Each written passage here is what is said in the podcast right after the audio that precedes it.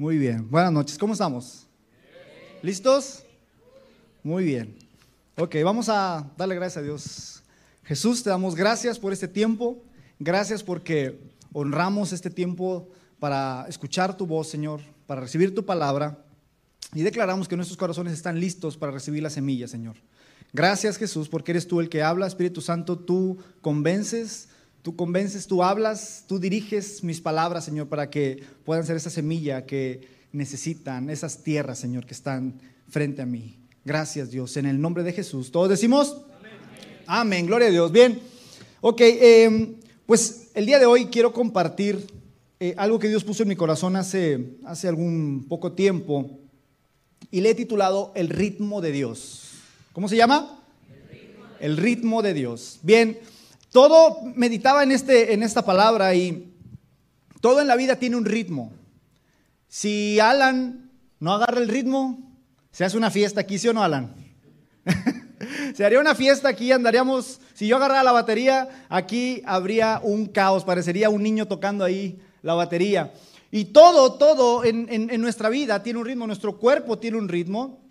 Las estaciones del año se mueven por estos ritmos está todo dirigido y, acomodado de parte de Dios de manera que todo se mueve así, en orden, ¿sí o no? En orden. Todo lleva un orden, todo paso va detrás de otro paso y todo Dios lo hizo perfecto, todo Dios lo hizo exacto, de manera que toda la creación se mueve a través de ritmos. y mientras meditaba en esto, Dios me enseñaba que con Él no es diferente que Dios nos habla y que Dios quiere llevarnos a un ritmo, al ritmo de Dios. Amén. Dios quiere dirigir nuestra vida a su ritmo, porque lo contrario es que es mi ritmo, ¿sí o no? Lo contrario es que yo quiera traer a Dios corriendo detrás de mí y que le diga, hey Dios, era por acá, vente, sígueme. Y, esa es la, la parte opuesta. Pero lo, ideal y lo correcto y en lo que más batallamos es en dejar que sea Dios el que nos va marcando el ritmo. Si Dios fuera un entrenador personal de, de, atletismo, tendríamos que ir a su paso. Y si nos dice hay que trotar y hay que hacer un sprint o un sprint, ¿cómo se llama? Hay que hacer velocidad de aquí a allá y luego vamos a regresar trotando y luego vamos a regresar a velocidad y luego vamos a... Tendríamos que ir a su ritmo. Pero él, él, conoce nuestro corazón y por esa razón es confiable el ritmo de Dios. Amén. El ritmo de Dios es confiable. Tú puedes confiar en que Dios tiene un ritmo ideal para cada uno de nosotros. Lo, lo, que pasa a veces es que luego nos comparamos con otras personas en cómo va su vida cristiana o su vida de todos los ámbitos. Eh, y ahí a veces el enfocarnos en el, en, cómo va la vida de otra persona es donde perdemos el ritmo porque queremos alcanzar a otras personas y es algo totalmente distinta la, la forma en cómo Dios está equipando a otras personas, aunque pueden estar muy cercanas a ti. Es totalmente distinto. Dios tiene un ritmo para cada uno de nosotros. Y nuestra tarea en la tierra es encontrar y poder caminar con Dios en el ritmo que Él quiere para cada uno de nosotros. ¿Ok? Ok. Ahora, hemos estado hablando en, la iglesia, nuestros pastores nos han, estado sumergiendo en esta palabra de, un fuego, de una pasión por Dios, de algo que puede consumir todo lo malo y todo lo que no proviene de Él. ¿Y qué pasa? Que me doy cuenta que la tendencia que tengo es a ir en contra de las cosas que Dios quiere para mí. Quiero ir a mi ritmo, quiero ir a mi forma y yo estoy deseoso de vivir este fuego y yo estoy deseoso de vivir esta doble porción. Yo estoy anhelando ver las promesas de Dios en mi vida. Pero la, verdad es que la vida me ha llevado a veces corriendo o yo he decidido ir corriendo detrás de cosas que no son las cosas que Dios tiene para mí. Y termino separándome del plan de Dios. Está por acá el deseo de Dios, algo bueno, agradable, perfecto, hermoso, aunque no parece, es, especial para mí. Y cuando me enfoco en mis necesidades y en las cosas que yo deseo para mí, termino corriendo por otro lado, lejísimos del plan de Dios. Nuestra tarea es centrarnos enfocarnos en aquellas cosas que Dios tiene para nosotros y en mantener el ritmo que Dios nos ha marcado a cada uno de nosotros. Ahora yo no sé tú, pero en lo personal, periódicamente siento esta necesidad de pasar más tiempo con Dios. ¿Te ha pasado? Que de pronto dices, mm, me siento medio, medio lejos, medio frío, medio seco, y, y, viene otra vez esa, esa necesidad de, de, hacer como disciplinas espirituales, y viene otra vez esa necesidad, y estamos de pronto en este como bache, cayendo, subiendo, cuando la verdad es que lo que Dios quiere es llevarnos en un mismo ritmo y que no seamos fluctuantes, ¿sí o no? Que no estemos arriba y luego abajo y que el ánimo no esté acá un día y que luego estemos abajo, aunque la verdad es que es muy difícil porque somos personas almáticas que sienten, que perciben, que se entristecen, que se alegran con su entorno, con las cosas que pasan y de pronto puede ser muy difícil mantener una línea. Pero el día de hoy vamos a explorar, vamos a ver de manera rápida cómo Jesús nos enseña y cómo le hizo Jesús, qué cosa hizo. Yo encontré algunas cosas, pero me, voy a enfocar solo en una cosa que hizo para mantener el ritmo de Dios. ¿Ok? Bien, eh, hay un versículo en Juan 6, 27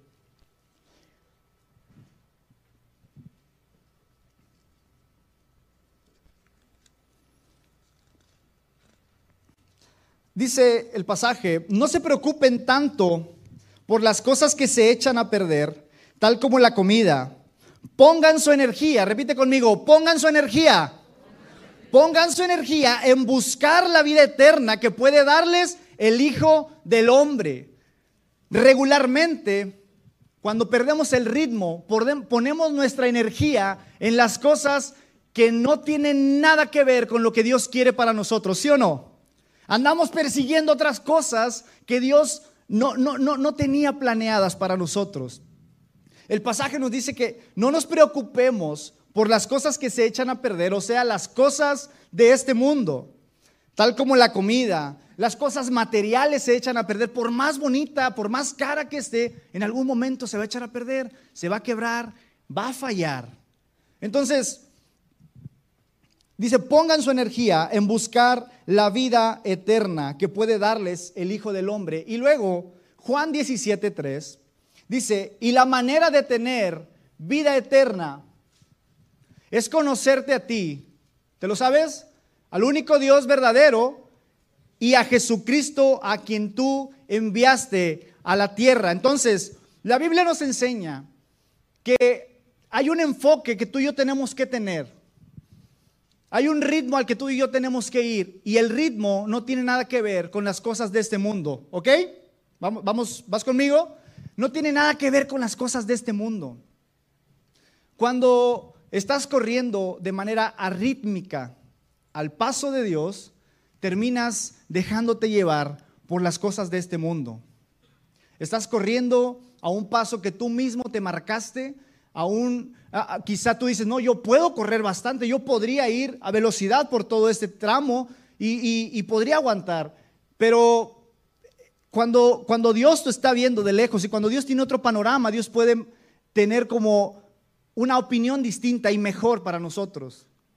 De pronto nos dejamos llevar por las cosas, como te digo, de que, que hay a nuestro alrededor y terminamos cayendo ante la tentación de las cosas materiales y de las cosas de este mundo que al final de cuentas no tiene nada que ver con lo que Dios tiene para nosotros. No digo que no sea bueno, no digo que no lo necesitemos, son cosas normales, son naturales, pero el enfoque es Cristo, amén. El enfoque es lo que dice Juan 17:3, conocer a Jesucristo, porque el enfoque y nuestra mayor energía debería estar puesta en disfrutar la vida eterna aquí en la tierra, ¿ok? Ese debería ser nuestro mayor enfoque y nuestra mayor energía. Ahí deberíamos estar poniendo nuestros ojos en conocer, en disfrutar y en no irnos a los lados o en no correr despacito o rápido cuando Dios tiene un ritmo marcado.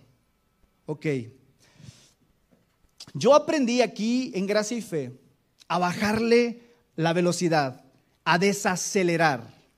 No sé cuántos de ustedes han estado en una situación como la que me sucedió, pero de, pronto de tener un ritmo y un estilo de vida acelerado, de pronto llegué y, dice Juan, eh, Juanca en el, en el, en el video cuando da su testimonio que llegó a sentarse, como muchos, ¿sí o no?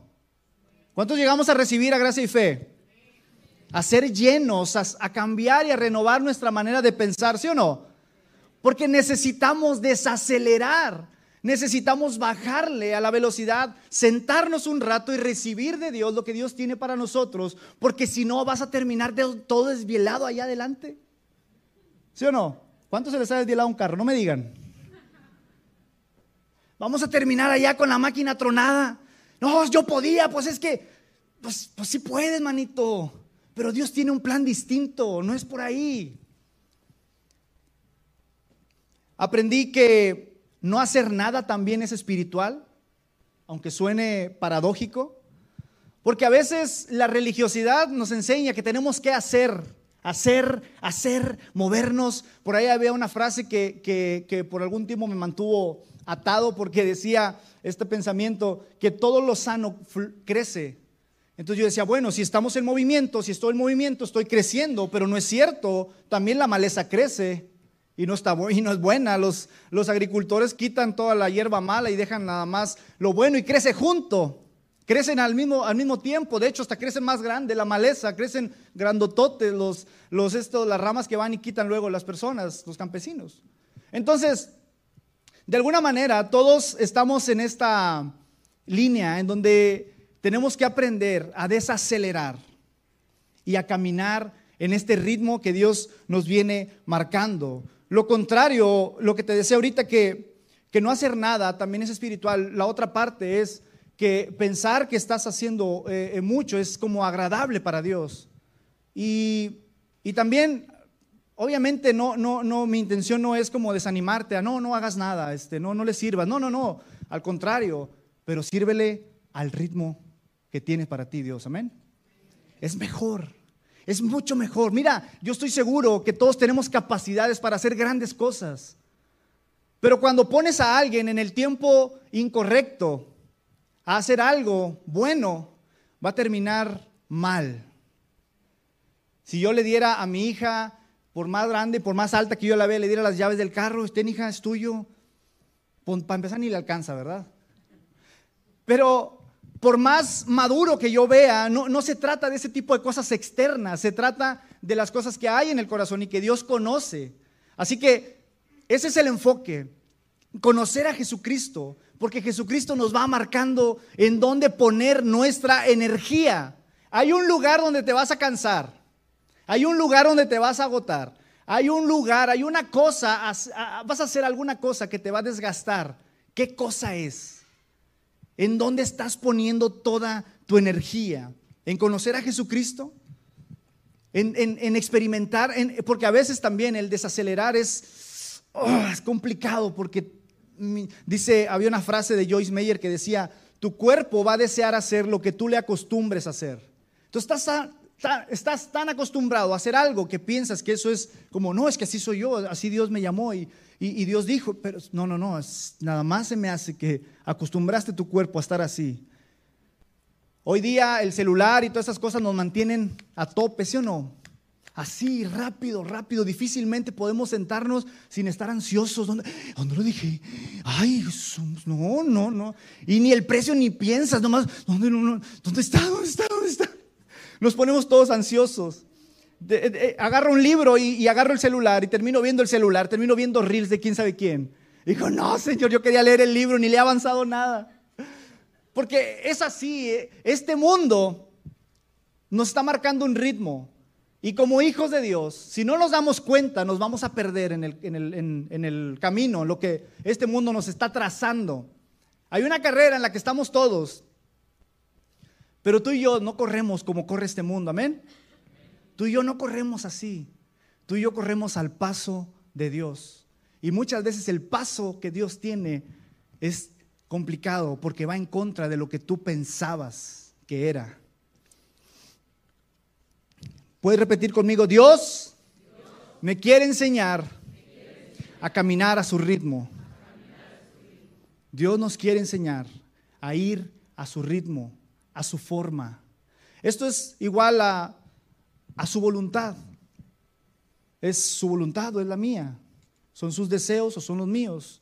¿Es su forma o es mi forma? ¿Es su reino o es mi reino? Es, es esto, es, es el hecho de, de que siempre estamos luchando contra el egocentrismo que naturalmente hay en nuestro corazón. Cuando es vencido, entonces podemos contemplar a Jesús y podemos disfrutar de una experiencia con Él.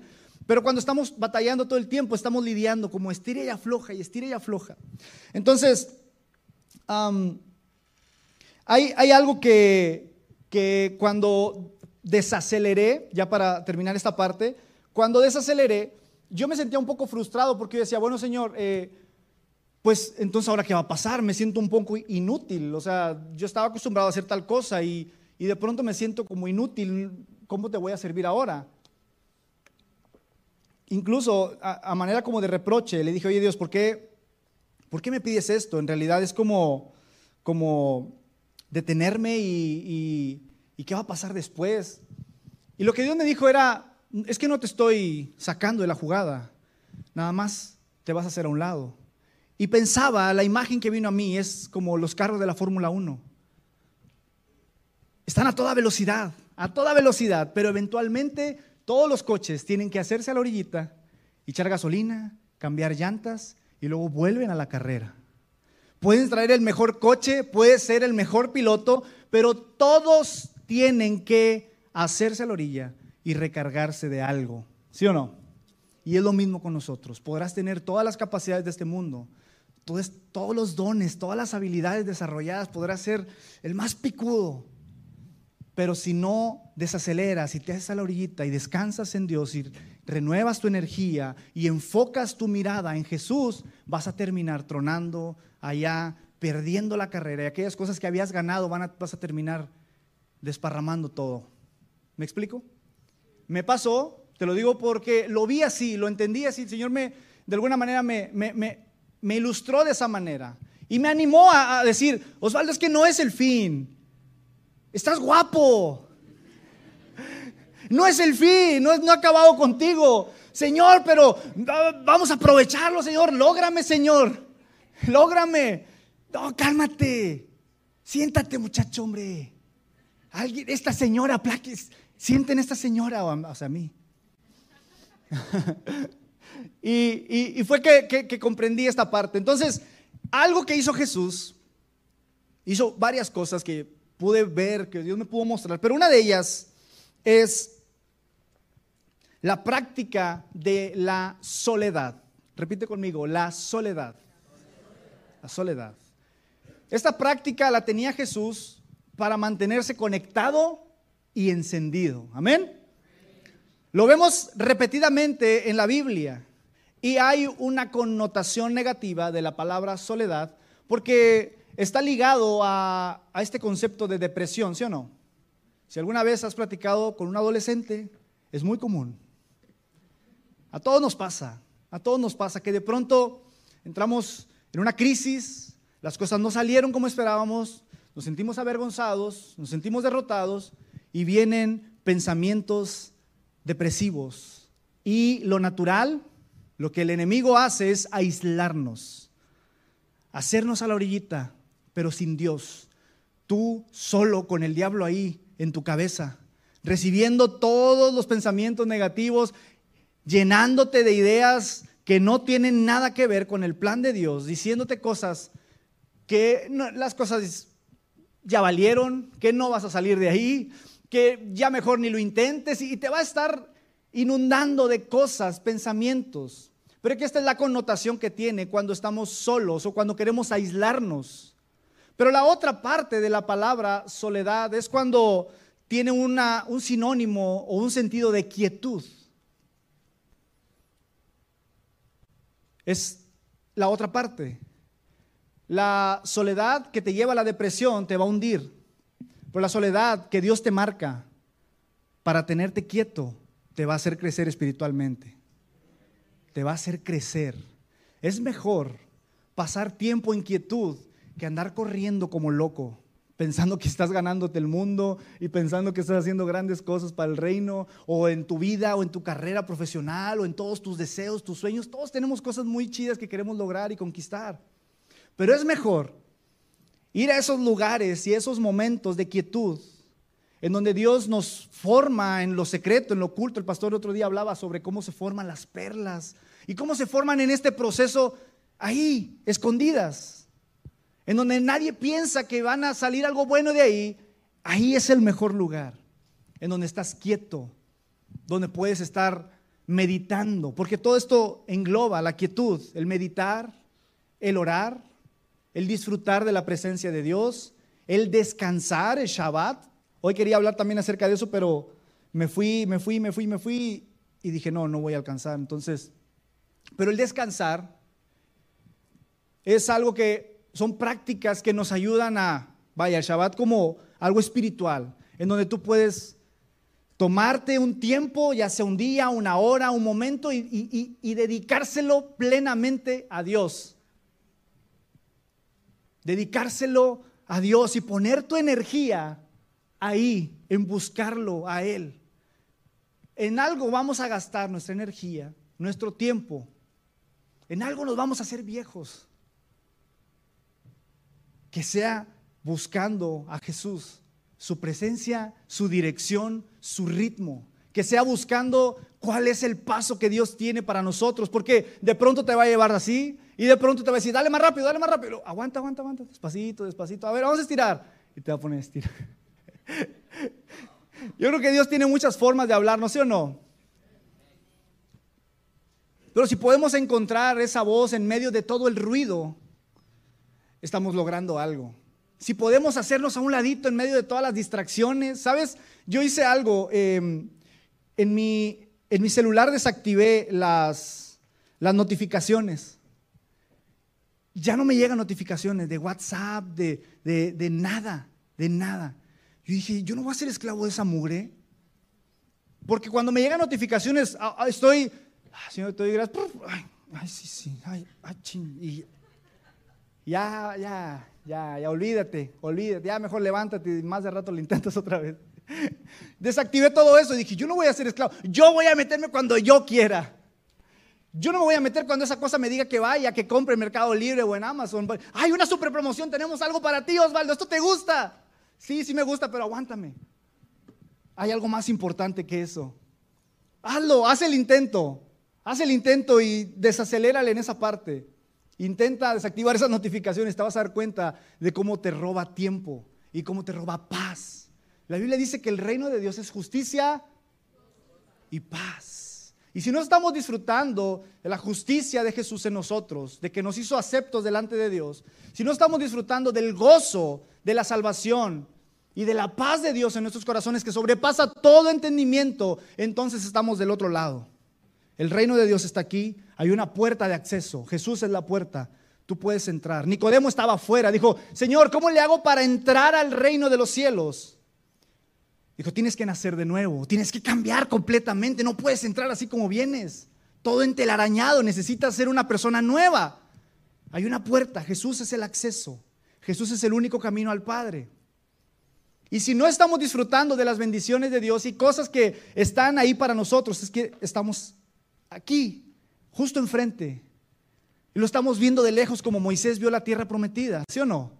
Allá está, allá se ve. Y otros lo están disfrutando, pero yo no logro desacelerar, yo no logro el ritmo, no logro encontrar el ritmo de Dios en mi vida.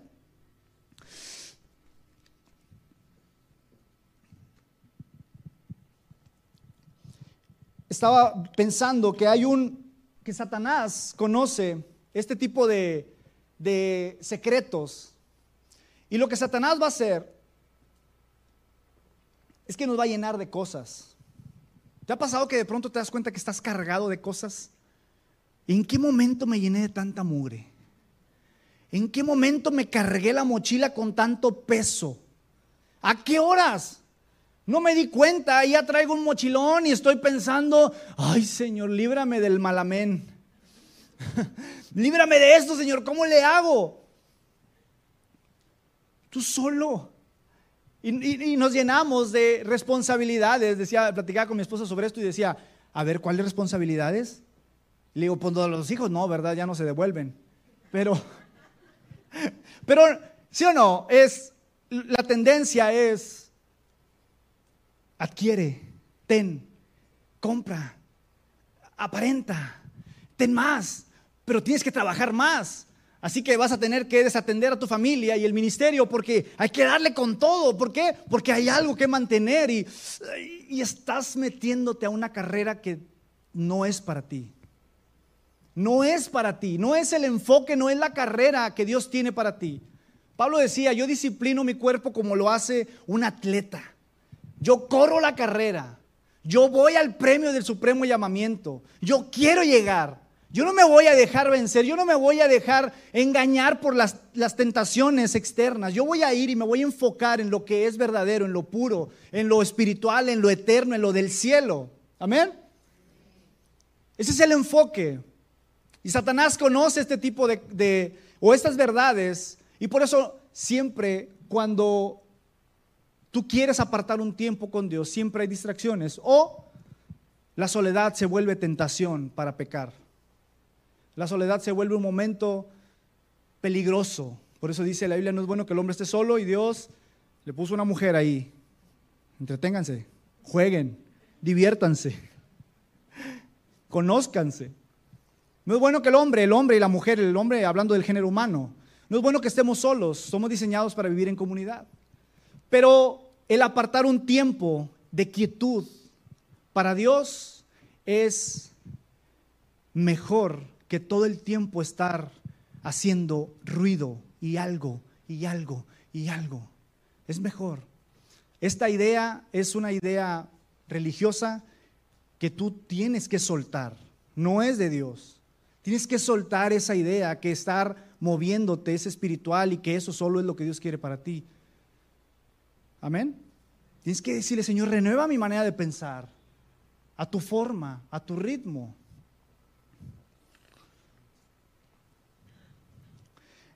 Dice la Biblia en Lucas capítulo 5,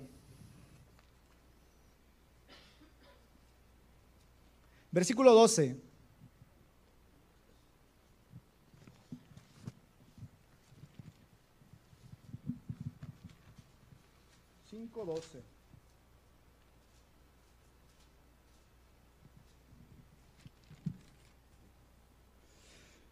En una de las aldeas, Jesús conoció a un hombre que tenía una lepra muy avanzada. Cuando el hombre vio a Jesús, se inclinó rostro en tierra y le suplicó que lo sanara. Señor, le dijo, si tú quieres, puedes sanarme y dejarme limpio. Jesús extendió la mano y lo tocó. Si quiero, le dijo, queda sano. Al instante la lepra desapareció. Entonces Jesús le dio instrucciones de que no dijera a, eh, que no dijera a nadie lo que había sucedido. Le dijo, preséntate ante el sacerdote y deja que te examine. Lleva contigo la ofrenda que exige la ley de Moisés a los que son sanados de lepra. Esto será un testimonio público de que has quedado limpio. Sin embargo, vamos a leer este versículo. Vamos a leerlo juntos. A pesar de las instrucciones de Jesús, la noticia de su poder corrió aún más y grandes multitudes llegaron para escucharlo predicar y ser sanado de sus enfermedades.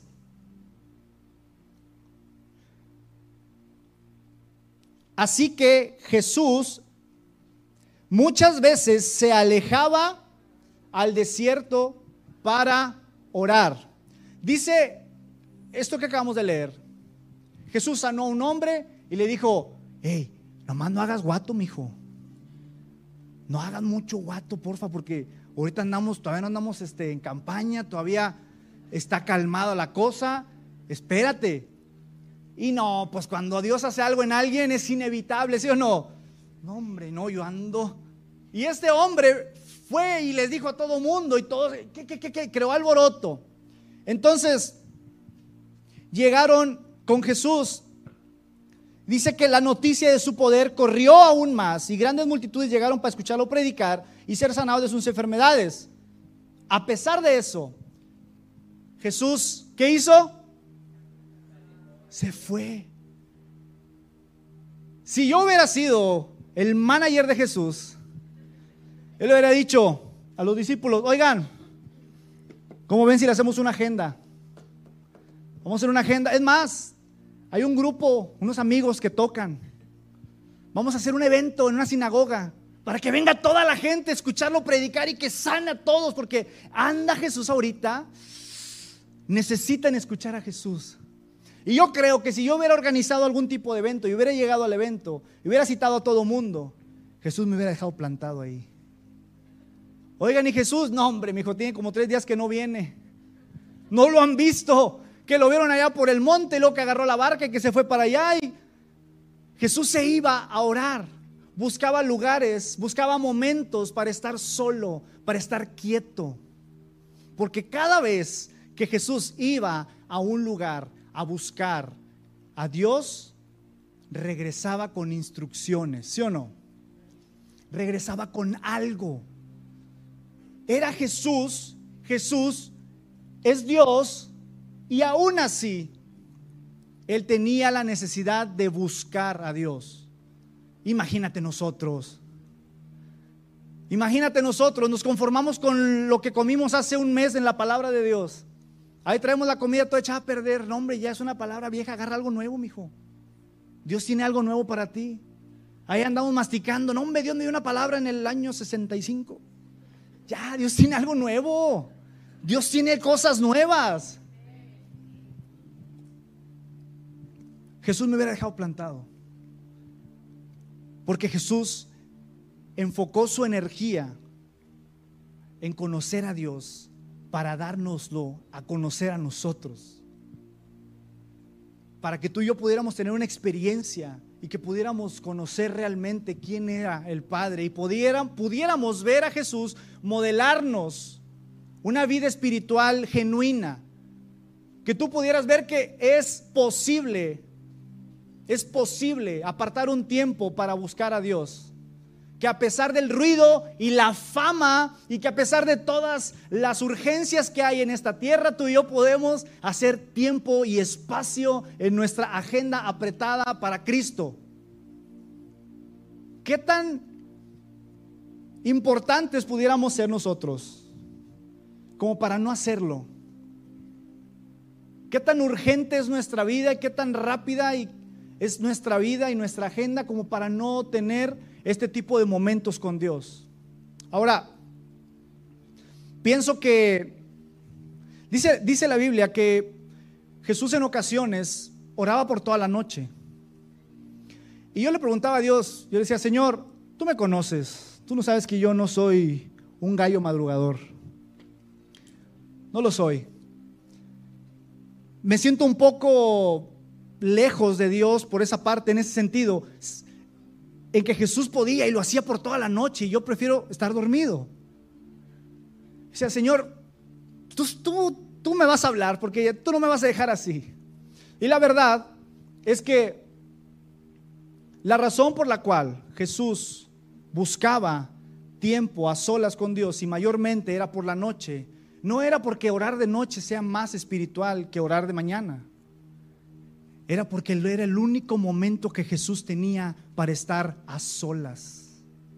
Todo el tiempo había gente sobre él.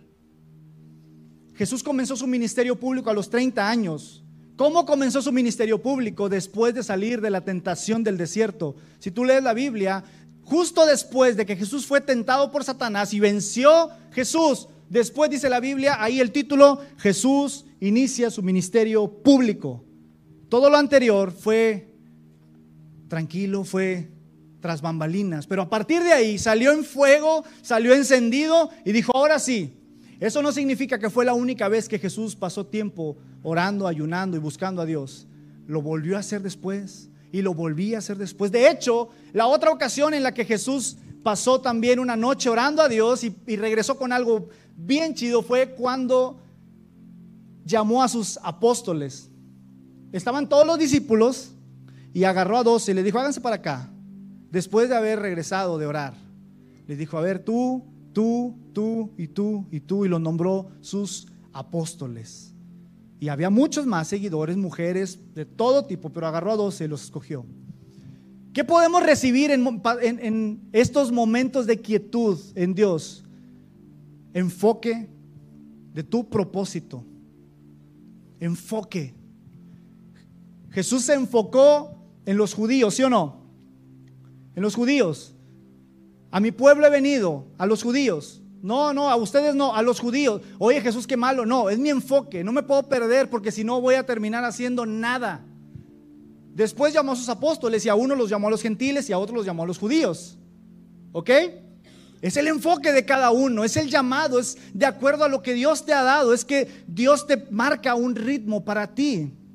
Jesús se enfocó y eso es lo que tú y yo podemos encontrar cuando pasamos tiempo con Dios. Enfoque. Podemos también recibir palabras, palabras para personas. Tú puedes pedirle a Dios, Señor, háblame para poder ser de bendición en, la vida de alguien más. Y en esos momentos, cuando no estás pensando solo en ti y en dormir como yo, es que puedes recibir cosas espirituales, palabras, pan del cielo, para que tú puedas alimentar personas, darle a los demás. Porque ya no estás pensando solo en ti, estás pensando en personas, estás orando a Dios, Señor, dame para alguien.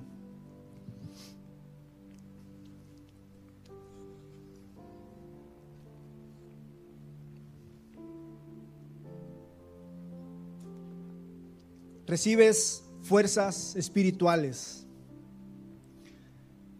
Todos terminamos después de un rato, después de una jornada, hace rato, llegué a la casa y ya se me cerraba un ojo, bien cansado. Y, la verdad, la verdad es que no llevo una rutina tan ajetreada como en otras ocasiones, pero es normal, el cuerpo se cansa. Y después del ajetreo y de tener que llegar a la casa y inventarme unas luchitas con mis dos niños y tener que jugar con mi hija y estar un rato con ellos, a pesar de todo eso, tengo que encontrar un momento para pasar tiempo con Dios. Mi esposa, le voy a ventanear un poquito en el amor del Cristo. Mi esposa, eh, pues tenemos una como una dinámica chistosa porque cuando los niños están en el caos yo tengo tres, entonces se pone bueno. Deberían estar comiendo y están allá jugando. Y, hey, para acá, y ya se bajó, y ya subiste a uno. Hey, vénganse, y, y, está la fiesta. Pero en ese momento sale el café. ¡Ting! Ah, mi café. Me preparo el café. Me voy a la sala. Le digo, Alexa, pon ahí, ponte algo ahí para orar. Me siento y me empiezo a tomar mi café. Y luego de pronto siento una mirada pesadita de allá de la cocina. Y dice, ¿cómo quisiese? ¿Cómo quisiese? Ay, mi amor, hombre, dame chance. ¿Cómo quisiese? Osvaldo, no, busca otra hora. Busca en la noche o algo, porque ahorita cuando está el caos te necesito acá, ven para acá. Y ya tengo que dejar ahí mi tiempo con Dios, que obviamente no está chido porque pues está en medio del día. Pero mira, el punto es que tú puedas encontrar en tu rutina, sin dejar de hacer cosas que tienes que hacer como responsabilidades, que puedas encontrar a Cristo en cada lugar, en cada rol, en cada responsabilidad que tú tienes como adulto o como joven. Cada cosa que tú y yo tenemos, no las vamos a soltar nada más porque sí. Hay cosas que no podemos soltar. Pero Dios nos ha llamado a ser responsables. Y esta responsabilidad tiene que ver con buscarlo a Él y no dejarnos apagar ese fuego que Dios inició en nosotros. Es responsabilidad nuestra que el fuego se mantenga encendido, ¿sí o no? Es nuestra responsabilidad ir por leña todos los días y avivarlo y avivarlo. Señor, te pido, sí, sí, mi hijo, pero muévale, vaya por leña vaya por leña, vaya, busca, enfócate, pon tu energía en buscar las cosas del cielo.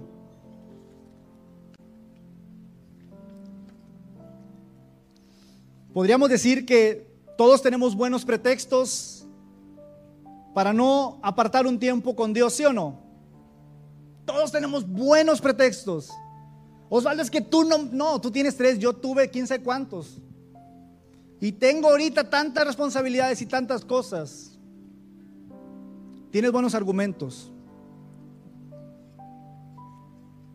Y esto me recordaba a esta parábola en donde un rey organizó un banquete, una fiesta. ¿Te acuerdas? Hizo una fiesta y le dijo a sus siervos, vayan, a las, vayan allá afuera e inviten a la gente a venir. Y los siervos fueron y dijeron, oigan, el rey ha organizado una fiesta, deberían de ir. Se va, se va a poner buena, va a haber buena comida. Y la gente dijo, no hombre, lo que pasa es que ahorita andamos bien ocupados, mijo. Andamos bien ocupados, no hombre. No, no, tú no sabes. Hoy es día de venta. Está bueno el día. No puedo. No, hombre, otro día. A ver si hay mañana paso al recalentado. Nadie quiso ir. Nadie fue. El rey después dijo, ¿sabes qué? Vayan y traigan al que se deje. Vayan por alguien. Obviamente esta alude a nosotros como que no éramos el pueblo de Dios y nos y fuimos parte del plan de Dios. Porque los judíos no quisieron, pero también podemos ver cómo Dios nos llama a nosotros a dejar todas aquellas cosas que para nosotros parecen importantes y darle la importancia a Dios que se merece en nuestra vida. ¿A poco nos vamos a dejar perder en este mundo por cosas tan vanas? ¿Por cosas tan mundanas? ¿A poco vamos a dejar y a menospreciar el sacrificio de Jesús por el dinero o por responsabilidades que creemos que, que son muy importantes? ¿Estás dispuesto a ir al ritmo de Dios? ¿Realmente estamos dispuestos a ir al ritmo de Dios? A decir, si, ¿qué, qué, está dispuesto a escuchar de parte de Dios? Porque a veces es cuando dices, no, no creo que sea Dios. No, Dios no me diría eso. No. No que suelte esto, no, hombre, no es Dios. Pero Dios hace cosas por ti, va a estar peleando por tu corazón para que tú tengas, estés delante de Él y que toda tu atención esté dirigida hacia Él. Dios no quiere compartirte con nadie. Dios te quiere para Él, dice la palabra que es un Dios celoso. Él nos quiere para Él. Quiere nuestra atención, nuestro tiempo, nuestro enfoque, nuestra mirada, nuestro corazón. Pero lo compartimos con tantas cosas. Lo diluimos, llegamos con Dios ya, ay Señor, ya nomás vengo para darte gracias porque ya ando bien full. Ya llegamos en ceros, agotados con Dios. Y Dios quiere lo primero de nosotros. Quiere lo primero, lo mejor. Quiere tu corazón. Ponte de pie, iglesia. Vamos a darle gracias a Jesús.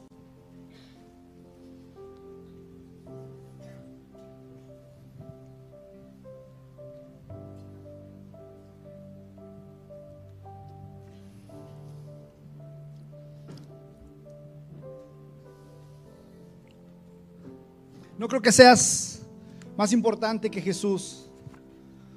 Y Jesús hacía tiempo en su agenda apretada para estar a solas con Dios.